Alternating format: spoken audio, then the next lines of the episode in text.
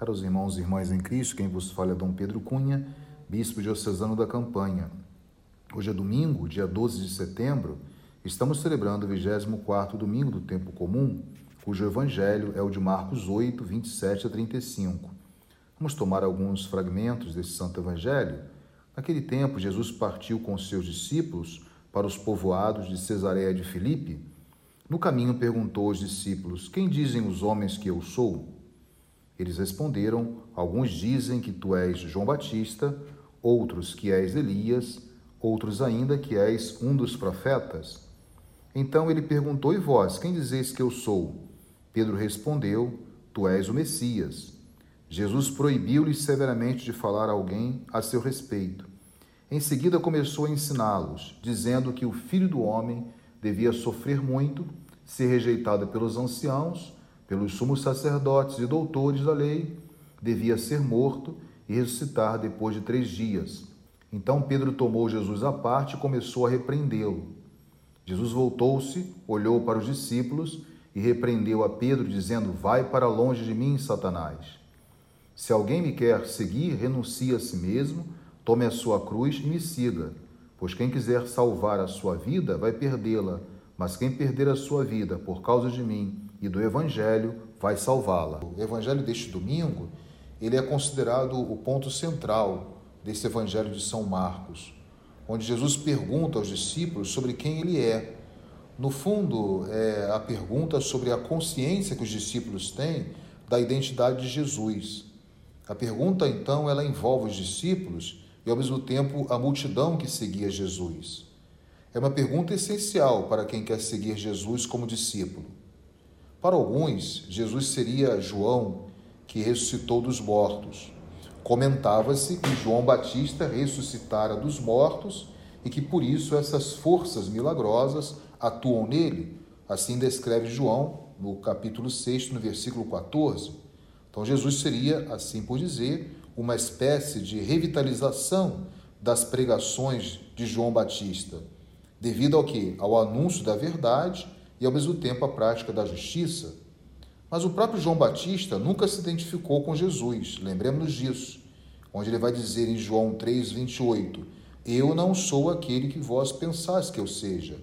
Eu não sou o Cristo, mas fui enviado à sua frente. Para outros, Jesus seria então Elias, um Elias redivivo, pois Elias era, assim por dizer, o esperado por alguns como um sinal da era messiânica. E Elias seria é, um anunciador do juízo definitivo de Deus, ou ao mesmo tempo do fim da história.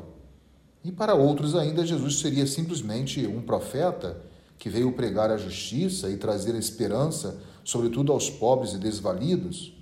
Mas o próprio Jesus também não se satisfaz com essas respostas que delineiam assim um quadro inautêntico ou mesmo incompleto dele mesmo.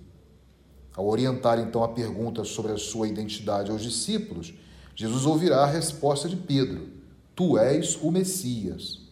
Ao que Jesus acrescentará o anúncio de sua morte e ressurreição, como acabamos de ouvir agora no Evangelho, contra qualquer imagem ou mesmo uma concepção distorcida de um falso messianismo, ou que nós chamamos também de um messianismo triunfalista, um messianismo de glória, ou de realeza humana, que Jesus de fato não queria. Ele será, ao contrário, o Messias sofredor, pobre e servo, como ouvimos na primeira leitura de hoje, retirada do profeta Isaías, no capítulo 50, que é o que nós chamamos o cântico do servo sofredor. Jesus assume essa imagem do servo sofredor na sua vida e na sua missão. Então, ao assumir esta identidade, que é próprio da lógica de Deus, Jesus repreende Pedro chamando-o de Satanás, pois ele não pensa ou não compreende a lógica reveladora do Pai na pessoa do seu filho Jesus. Então ele rompe com todas essas falsas ou ilusórias imagens acerca do Messias, direcionando então o nosso olhar para o caminho da cruz. Pedro, ele fracassou ao não pensar em sintonia com o plano de Deus. A cruz é a condição para o seguimento a Jesus. O discípulo, ele deve ter a capacidade de amar e de viver o amor até as últimas consequências. Então, temos que ter essa coragem de dar a vida por Cristo e pela causa do Evangelho. O segmento autêntico a Jesus dispensa, assim, qualquer pretensão de sucesso ou mesmo de prestígio, pois quem quiser salvar a sua vida vai perdê-la, mas quem perder a sua vida por causa de mim e do Evangelho vai salvá-la. Louvado seja nosso Senhor Jesus Cristo, para sempre seja louvado. O Senhor esteja convosco, Ele está no meio de nós. Seja bendito o nome do Senhor, agora e para sempre. A nossa proteção está no nome do Senhor, que fez o céu e a terra.